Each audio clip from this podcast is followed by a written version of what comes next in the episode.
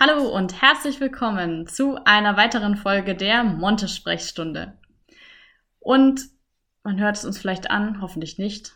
Wir sind ein bisschen groggy und fertig und K.O. Liegt wahrscheinlich daran, dass wir jetzt, wir armen Lehrer, seit Weihnachten keine Ferien hatten, weil die Faschingsferien ja gestrichen wurden. Aber diese Zeitspanne war jetzt auch wirklich anstrengend, muss man sagen, auch wenn wir mit dem Klischee kämpfen, dass wir eh viele Ferien haben, aber wir sind jetzt wirklich K.O. Deswegen freuen wir uns jetzt auf unsere Osterferien, in die wir jetzt hier mit dieser Podcast-Folge starten. Und wir haben uns gedacht, wir machen wieder ein kleines Ferien-Special, nämlich wieder Frage und Antwort. Wir hatten euch gefragt, was ihr wieder für Fragen für uns habt. Und die haben wir uns aufgeschrieben und wollen wieder ein paar Antworten dazu geben. Dann starten wir doch einfach gleich mal durch. Das, die erste Frage passt eigentlich gleich so ein bisschen zu der Einleitung, die wir hatten, dass die letzte Zeit gerade sehr anstrengend war und ein bisschen stressig. Eine der Fragen war auch, wie ist es bei euch momentan? Also wie ist es bei uns momentan mit der Corona-Situation? Wie ist bei, der, bei uns der Unterricht gerade geregelt? Liebe Julia, wie ist es bei uns momentan? Also erstmal großes Jubelgeschrei. Wir sind wieder in der Schule und wir sind alle in der Schule und darüber freuen wir uns wirklich tierisch. Das bedeutet, die ganze Klasse ist in der Schule. Wir sehen uns zwar nicht ständig, weil wir nämlich die Klasse in zwei Gruppen aufgeteilt haben, damit die Räumlichkeiten groß genug sind. Es dürfen immer nur bestimmte Schüleranzahlen auf bestimmte Quadratmeter, damit es Corona-konform ist. Aber wir sind jetzt die kompletten letzten zwei Wochen gemeinsam in der Schule gewesen mit unserer Klasse. Man muss auch sagen, dass wir den Luxus haben, dass unsere Schule einen extra Raum eingemietet hat von einem Sportverein, in den wir gehen können, weil wir in unserem Gang ja drei Klassen sind. Und eine Klasse wird an zwei Tagen jetzt immer ausgelagert, so mehr oder weniger, damit sich die anderen beiden Klassen auf den Gang und auf das Klassenzimmer der ausgelagerten Klasse verteilen können, damit es immer nur die halbe Klasse ist. Und in diesen Raum können wir mit der ganzen Klasse dann reingehen und können da Freiarbeit machen, können ein bisschen Klassenspiele machen, sowas wie Klassenrat haben wir da gemacht, Geburtstag gefeiert. Also da hat man den Luxus, mit der ganzen Klasse da zu sein. Und ähm, wir haben so die Möglichkeit auch, dass alle drei Klassen gleichzeitig da sein können überhaupt. Wir haben da einen Doppelluxus, würde ich sogar sagen. Einerseits sind wir ja immer in Doppelbesetzung in der Klasse. Deswegen ist jetzt kein Teil alleine, wie es jetzt an vielen Regelschulen der Fall war. Und was auch noch dazu kommt, wir haben eben diese Freiarbeitszeiten. Also wir haben keine Mathe-Einheit in dem Sinn, dass wir jetzt zur Gruppe 1 hetzen, ihnen Input geben, dann die Aufgaben geben und dann zur Gruppe 2 hetzen, um dasselbe durchzuführen, sondern wir können einfach sagen, wir haben die Wochenaufgaben und Gruppe 1, da bin ich jetzt einfach gerade da, dann mache ich meine Präsentation und wenn es bei Gruppe 2 gerade passt, dann kommt da die Präsentation rein. Ansonsten arbeiten die Kinder die ganze Zeit für sich und auch wenn der Fall sein sollte, dass wir mal nicht doppelt besetzt sind, kam jetzt auch schon vor wegen Vertretungen oder Krankheitsfällen, dann ist es gar nicht so stressig, weil die Kinder einfach eben wissen, wie sie für sich arbeiten können, wie sie sich da organisieren. Und deswegen arbeiten sie dann auch ohne Kontrolle einer Lehrkraft ganz gut. Wo es ein bisschen stressy war, das muss man jetzt zugeben. Wir haben ja beide auch Fachunterricht und da sind wir alleine in dem Fachunterricht und unsere Klasse ist dann aber auf zwei Klassenzimmern aufgeteilt. Sind bei uns jetzt zwei Klassenzimmer jeweils gegenüber, aber da ist man dann schon gut beschäftigt, die eine Gruppe zu beschäftigen, ihnen schon mal einen Arbeitsauftrag zu geben oder ein Hörspiel anzumachen, während man der anderen Gruppe dann den Input gibt, ihnen erklärt, was zu machen ist, mit ihnen eine kurze Einheit macht, denen dann wieder was zum Arbeiten gibt und dann wieder rüber in die andere Gruppe zu rennen. Wenn dann eine der beiden Gruppen ein bisschen lauter ist, dann ist man da gut beschäftigt und rennt ganz schön hin und her. Also es ist eine sportliche Einheit, würde ich sagen. An dieser Stelle Hut ab an alle Regelschulkollegen und Kolleginnen, die gerade damit zu kämpfen haben. Also das macht wirklich deutlich weniger Spaß als jetzt die Freiarbeitszeit in Doppelbesetzung. Eine Ausnahme ist noch der Freitag. Am Freitag haben wir nicht genug Räume zur Verfügung. Deshalb ist ein Teil der Klasse zu Hause im Online-Unterricht und der andere Teil der Klasse ist bei uns. Den Teil, die im Online-Unterricht ähm, sind, die sind meistens bei unserer pädagogischen Mitarbeiterin oder die macht das dann mit den Kindern. Die waren jetzt bei uns aber auch schon mal in Vertretung. Das heißt, man hatte dann den Laptop im Klassenzimmer stehen, hat gleichzeitig die, bei uns sind entweder fünf oder sechs Klässler immer daheim wegen dem Fachunterricht, weil es dann einfacher ist, weil die Kinder an dem Tag auch Englisch haben ist damit beschäftigt, diesen Kindern auf jeden Fall etwas ähm, zu sagen oder mit ihnen den Anfangskreis zu machen. Gleichzeitig hat man die anderen Kinder ja im Klassenzimmer und man kann sich gar nicht vorstellen, was für ein Highlight das ist, wenn dieser Laptop da steht und man die anderen Kinder da dann online steht, äh, sieht. Das heißt, die Kinder standen alle davor und haben wie verrückt einfach da reingewunken, wollten bei WebEx alles ausprobieren, was man machen kann, Sonderfunktionen. Dann haben sie auch mal gesehen, wie mein Gastgeberraum aussieht, die Kinder vor Ort und fanden das natürlich super spannend, dass man die dann erstmal wieder in Schach kriegen musste. Das war auch eine Erfahrung auf jeden Fall. Mein Highlight heute war das Winken das dazu geführt hat, dass aus Versehen der Laptop zugeklappt wurde. Deswegen war dann plötzlich der Raum geschlossen und die Kinder waren ausgeschlossen ich bin dann ganz schnell mit meinem Handy online gegangen, weil das Gerät musste erst wieder hochfahren. Also das war auch ganz originell und nochmal ein schönes vorosterliches Chaos. Ich muss gerade so ein bisschen lachen, weil ich Julia dann am Gang gesehen habe mit ihrem Handy und es sah so aus, als wäre sie eine Influencerin und würde gerade ihre Videos drehen. Dabei hatte sie die Kinder da einfach am Handy gerade online. Sah sehr lustig aus, muss man sagen. Das sind so ganz neue Sachen in der Schule. Aber man kann insgesamt sagen, wir sind zurück in der Schule. Eine Klasse ist ausgelagert. Wir versuchen auch viel rauszugehen, weil man da dann die ganze Klasse sich schnappen kann. Und wir freuen uns mega, dass wir wieder zurück in der Schule sind mit den Kindern, mit allen Kindern. Und wir hoffen, dass es auch nach den Ferien so funktionieren wird und dass die Zahlen so niedrig bleiben, dass wir das auch weiter ermöglichen können, natürlich. Es bleibt spannend. Da passt eigentlich gleich die zweite Frage. Seid ihr immer doppelt besetzt? Der aufmerksame Zuhörer hat es gerade schon gehört. Ja, wir sind immer doppelt besetzt. Das ist jetzt nicht in jeder Jahrgangsstufe immer der Fall. Also gerade in den höheren Stufen, wer bei der Folge von der Janine zugehört hat, in der 910, da gibt es gar keine Doppelbesetzung. Das ist die Lehrperson für sich. Und in der 7-8 sind die Stunden schon stark reduziert. Also je älter die Schüler werden, umso weniger Doppelbetreuung findet da statt. Wir in der 5-6 sind tatsächlich durchgängig eigentlich in der Doppelbesetzung. Ja, ganz selten mal, dass wir eine Stunde dann mal vielleicht alleine sind, aber sonst haben wir den Luxus, dass wir zu zweit sind und so Unterstützung haben. Ansonsten würde aber auch tatsächlich das Freiarbeitsprinzip nicht so aufgehen, wie es geplant wäre. Also man kann die Kinder dann doch nicht so lange so frei arbeiten lassen, ohne dass Fragen entstehen. Und für eine Person wären die Fragen von den 24 Kindern zu eben allen Themeninhalten, die wir in den letzten Wochen gemacht haben, zu viel und dann würden Kinder dabei eben zu kurz kommen. Ja, das auf jeden Fall. Also jeder, der es schon mal erlebt hat, ähm, in einer Monteschule weiß, dass es alleine wirklich schwierig ist, vor allen Dingen in der Freiarbeit, die ganze Zeit allein zu sein. Und man sammelt viele Schritte, definitiv. Und läuft dynamisch durchs Klassenzimmer den ganzen Tag. Ja, das stimmt, das soll es geben. Da kann man sein Training gleich einschieben. So, dann schauen wir gleich zur nächsten Frage. Das ist eine sehr originelle Frage, die habe ich jetzt mit reingeschummelt, weil sie mir vor kurzem ja, zwischen Tür und Angel gestellt wurde und ich fand sie einfach sehr originell. Und zwar ist die Frage, unterrichtet ihr nach Lehrplan? Und die Person, die mich das gefragt hatte, war der festen Überzeugung, Montessori-Schulen unterrichten nicht nach Lehrplan, sonst wären sie ja Regelschulen. Die Person war dann auch sehr entsetzt, als wir erklärt haben, an Christine, unterrichten wir nach Lehrplan? Ja, wir unterrichten nach Lehrplan, kann ich da eine ganz klare Antwort geben. Ähm, wir sitzen nicht die ganze Zeit nur im Zimmer und machen nur das, ähm, wonach wir uns gerade fühlen oder was uns gerade eingegeben wurde oder was wir jetzt gerade an alternativen Sachen gerade gefunden haben oder so. Nein, wir unterrichten ganz normal nach Lehrplan. Von der fünften und sechsten Klasse jetzt bei uns von der Mittelschule zum Beispiel.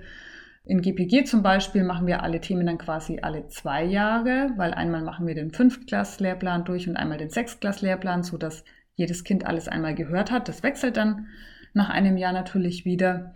Und ansonsten gehen wir ganz normal nach dem Lehrplan vor, machen manchmal natürlich so Zusatzsachen vielleicht ein bisschen. Die kosmischen Erzählungen kommen natürlich dazu. Man kann montessorische Sachen einbauen, aber insgesamt wird ganz normal der Lehrplan gemacht. Auf Montessori Art und Weise, kann man vielleicht noch dazu sagen. Das geht auch sonst überhaupt nicht auf, das ganze Konzept. Denn wenn wir am Schluss die Kinder zu einem Abschluss bringen möchten, also zu einem staatlich anerkannten Abschluss, dann müssen die Themen einfach behandelt worden sein. Und wenn ich in einem Jahr beschließe, ich lasse jetzt mal die Brüche weg, dann müsste ich ja den Kolleginnen, die später dann meine Kinder eben bekommen in höheren Klassen, erklären, XY hat übrigens noch keine Brüche gemacht. Aber die andere Gruppe, die ich hatte, da habe ich Sprüche gemacht. Und dann kann man das schön auseinanderklamüsern und mal entscheiden, wer welches Thema eben noch nicht bearbeitet hat. Wäre vielleicht auch ein ganz nettes Prinzip, aber wenn wir eben dann ab der 10. Klasse hier den Abschluss oder schon der 9. Klasse den Abschluss möchten, dann funktioniert das nicht. Da passt so ein bisschen die nächste Frage auch gleich dazu. Kann jedes Kind auf die Monte? Also könnte ich mein Kind jetzt da guten Gewissens hinschicken? Hatten wir auch schon ein bisschen in der Folge, wo es um den Abschluss ging, über die 910. Aber wir können es gerne auch trotzdem hier nochmal behandeln. Es ist oft dieses Vorurteil, wenn mein Kind doch eigentlich auf die Regelschule gehen könnte oder vielleicht, sagen wir mal, sogar sehr gute Noten hatte, ist es denn dann nicht überqualifiziert, um auf, eine, auf ein anderes Schulsystem zu wechseln? Was an sich keinen Sinn gibt, diese Frage. Denn jedes Kind kann auf eine Montessori-Schule gehen, um dort den passenden Abschluss zu machen, egal ob es später eine Ausbildung oder Abitur machen möchte. Und die Montessori-Schule ist definitiv für jeden Leistungsstand geeignet. Ich denke auch, da kann auf jeden Fall jedes Kind zu uns. Es ist eher so vielleicht, dass es manchmal Typsache ist, wenn die Montessori-Pädagogik für ein Kind jetzt nicht so was ist mit dem freien Arbeiten und so weiter. Genau, manche Kinder sind einfach der Typ dafür, ähm, auf eine Monte zu kommen, weil ihnen das selbsterforschende Lernen sehr zugute kommt und manche kommen vielleicht mit der Regelschule besser zurecht. Ich denke, das ist einfach Typsache, würde ich sagen. Richtig, und man kann eben auch Kinder besonders gut unterstützen, die sich in der Schule leicht tun, weil sie sich dann eben Themengebiete weiter erschließen können. Und man kann auch Kinder unterstützen, die sich vielleicht in der Schule eher schwer tun, weil sie eben in ihrem Tempo arbeiten können und das darf auch langsamer sein. Insofern können wir beide Typen, Schultypen eben da abdecken.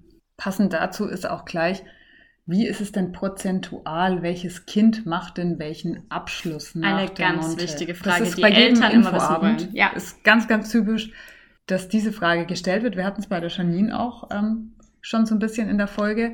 Es ist ganz unterschiedlich auf die Kinder, auf den Jahrgang. Das wechselt. Manchmal hat man Jahrgänge, da machen ganz viele gehen dann aufs Gymnasium und machen Abi. Oder man hat einen Jahrgang, da machen einfach viele eine Ausbildung und gehen nach der neunten oder nach der zehnten und machen eine Ausbildung. Kann man nicht sagen. Sie sind insgesamt prozentual, kann man sagen, bei uns sehr gut bei den Abschlussprüfungen, kommen sehr gute Schnitte raus. Aber was sie danach dann machen, ist total unterschiedlich. Also wir können da leider keine befriedigende 100% Antwort geben. Genau.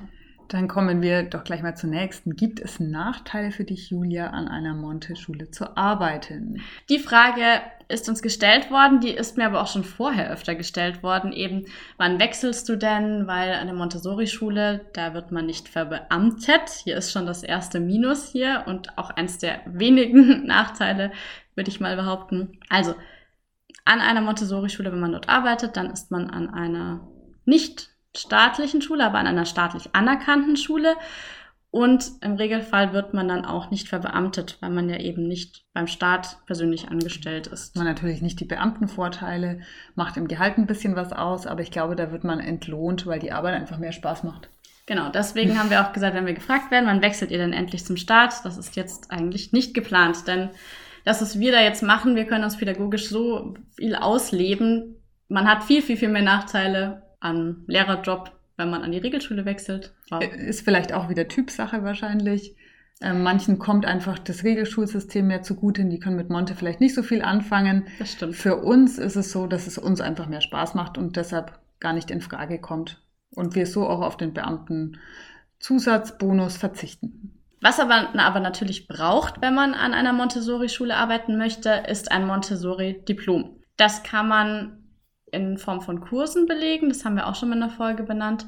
Also es gibt verschiedene Monte-Kurse von verschiedenen Anbietern. Die Ann-Christine und ich haben auch bei verschiedenen Anbietern unseren Montessori-Kurs gemacht. Der kann ein Jahr dauern, der kann auch zwei Jahre dauern. Es gibt auch verschiedene Kurse für das jeweilige Alter. Also der Grundkurs, ähm, dann gibt es den Sekundarstufenkurs, es gibt auch eben einen Kurs für Erzieher, eben für die ganz kleinen Kinder dann eher.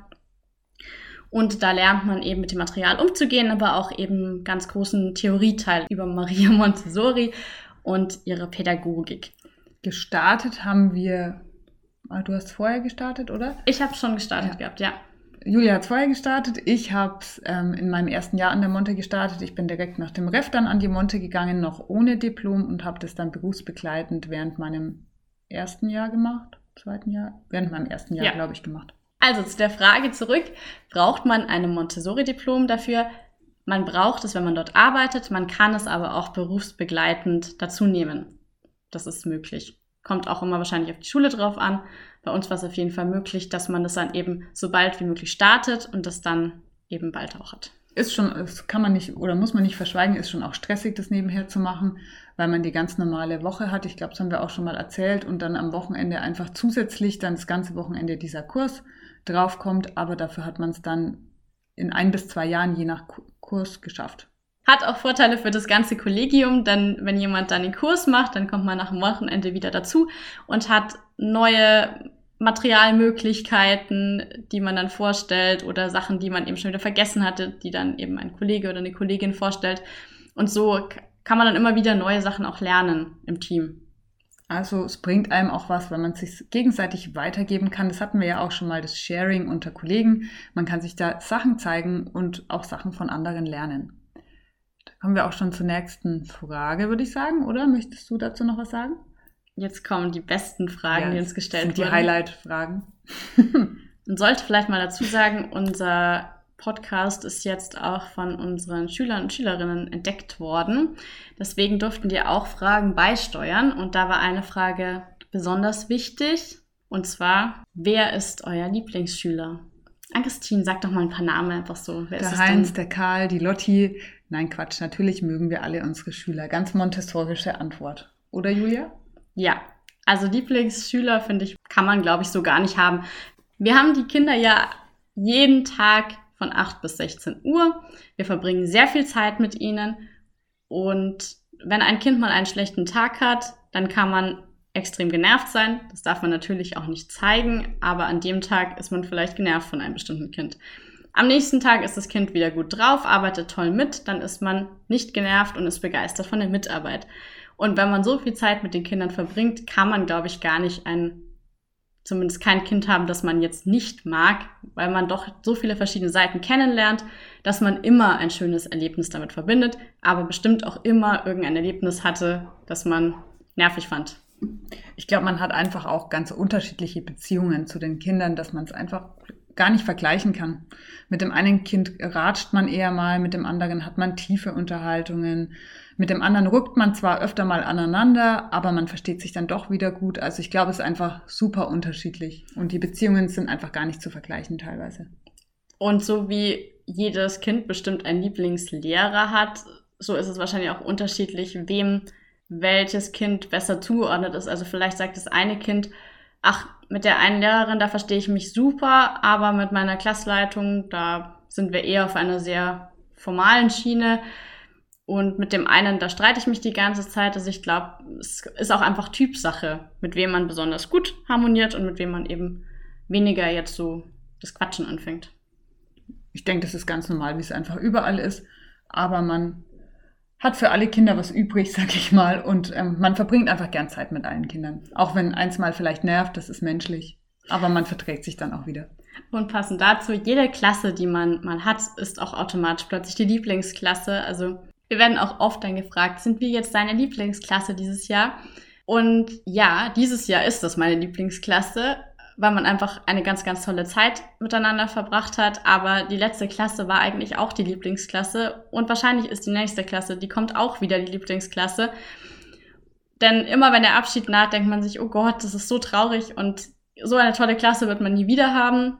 Und im nächsten Jahr kommt wieder eine tolle Klasse dazu. Das heißt, auch die Lieblingsklasse kann man jetzt gar nicht so definieren. Ist auch immer süß, wenn sie dann fragen, wenn sie dann in der siebten sind oder in der achten, deine Fünftklässler sind jetzt aber sehr klein. Und dann sage ich immer, ja, so klein wart ihr auch, als ich euch bekommen habe. Also ist ganz lustig eigentlich immer. Das stimmt. Sie wachsen und wachsen. Sie sind inzwischen alle so riesig geworden. Das ist irre. Danach kommt auch noch eine nette Frage. Liebe Julia, was ist denn deine Lieblingsjahrgangsstufe? Meine Lieblingsjahrgangsstufe ist die 5-6. Uh, uh Überraschung. Jetzt habe ich es gesagt, das ist gemein. also natürlich, auch wenn die 5-6er älter werden und die 7-8 gehen, ist das eine schöne Sache, aber am liebsten arbeite ich tatsächlich in der 5-6. Wie ist es bei dir? Ich fühle mich in der 5-6 sehr wohl. Ab und zu habe ich auch gern mal ältere, aber insgesamt fühle ich mich in der 5-6 sehr heimisch. Das stimmt. Die Gespräche dann natürlich mit den älteren Schülern sind dann wieder was ganz anderes. In der 5-6 hat man so eine nette Mischung, sind noch nicht so ganz viel Pubertät mit aber dabei. Trotzdem so ein bisschen eine Mischung zwischen kindlich und Pubertät irgendwie. Genau, ist eine richtig coole Mischung. Macht Spaß. Passt vielleicht zu uns, wir sind auch manchmal ein bisschen pubertär. Mischung aus Kind und Pubertät. Vielleicht ein bisschen passend. Sehr gut. Das waren jetzt so die Fragen, die wir bekommen haben. Und damit, man merkt vielleicht auch, wir sind auch einfach ein bisschen durch heute. Wir freuen uns auf die Ferien und Ja. damit verabschieden wir unsere Kollegen, Schüler und alle unsere Hörer in die Osterferien, oder liebe Julia? Juhu, bis zum nächsten Mal in der Monte-Sprechstunde. Adios.